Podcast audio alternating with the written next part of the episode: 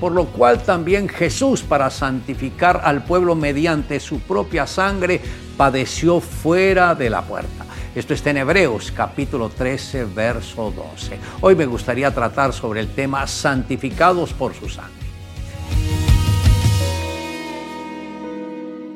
La palabra de Dios nos detalla en el capítulo 12 de Éxodo, en los versos 21 al 24, cada uno de los elementos de la Pascua y Moisés convocó a todos los ancianos de Israel y les dijo, sacad y tomaos corderos por vuestras familias y sacrificad la Pascua.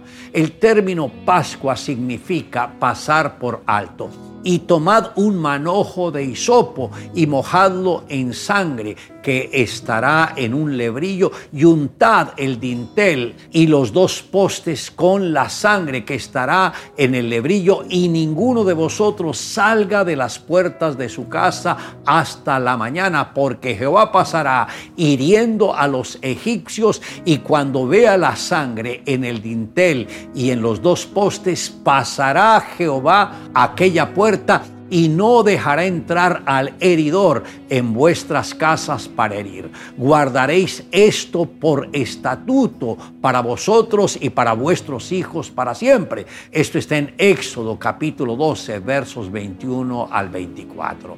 El cordero es un prototipo de Jesús, el cordero de Dios. El lebrillo o recipiente representa nuestra vida de fe por la cual recibimos los beneficios de la sangre.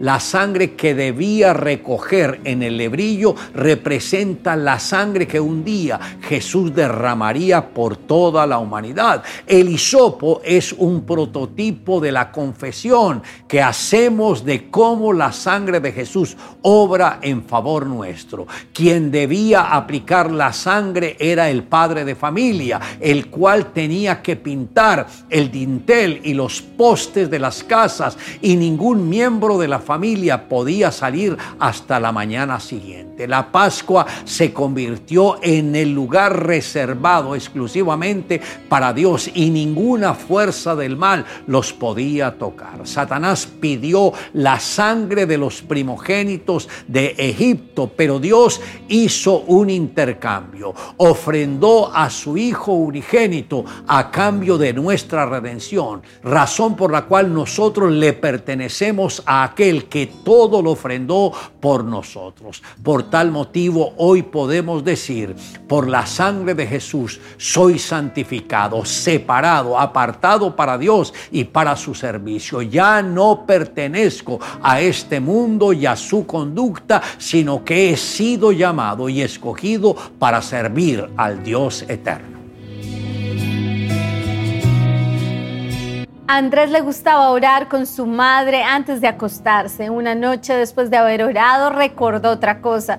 Señor, perdóname por haber chocado contra la cerca de la señora Evans y por haber roto su rosal. Supongo que no debería haber pasado por su jardín. Amén. Andrés, le dijo su madre, tú no me has mencionaste nada en cuanto acerca de la señora Evans. ¿Qué pasó? Andrés frunció el ceño. Tengo que decírtelo, Dios ya me perdonó. ¿No es verdad? Yo le pedí que me perdonara. Sí, Dios te perdonó, le respondió su mamá, pero es posible que yo pueda ayudar a reparar el daño que hiciste si me dices qué fue lo que pasó. ¿Reparar el daño? preguntó Andrés un poco confundido. La palabra de Dios nos dice que si nuestro pecado hiere a otra persona, entonces debemos hacer lo mejor posible para reparar el daño, es decir, arreglar las cuentas, le explicó su madre. Si en verdad estamos arrepentidos y le confesamos nuestros pecados, Dios nos perdona, pero nosotros debemos hacer todo lo posible para reparar el daño que hemos hecho. Tal vez debes ir y ver a la señora Evans para pedirle perdón y pagar por el daño que has hecho. Le invito a que me acompañe en esta oración. Amado Dios, gracias por tu Hijo Jesucristo. Gracias porque tú sabías que Él tenía que venir a ofrendar su vida por nosotros. Y gracias Señor por todo lo que Jesús hizo. De no haber sido por tu Hijo Jesús, ningún cristiano estaría acá. Pero gracias Señor porque tuviste misericordia de cada uno de nosotros. Y sabemos que el precio que Jesús pagó fue muy grande. Ayúdanos, Señor, a mantenernos fieles a ti y nunca, Señor, darle espalda a todo lo que tú hiciste por nosotros. Te amamos, Dios, en Cristo Jesús. Amén. Declare juntamente conmigo, por lo cual también Jesús, para santificar al pueblo mediante su propia sangre, padeció fuera de la puerta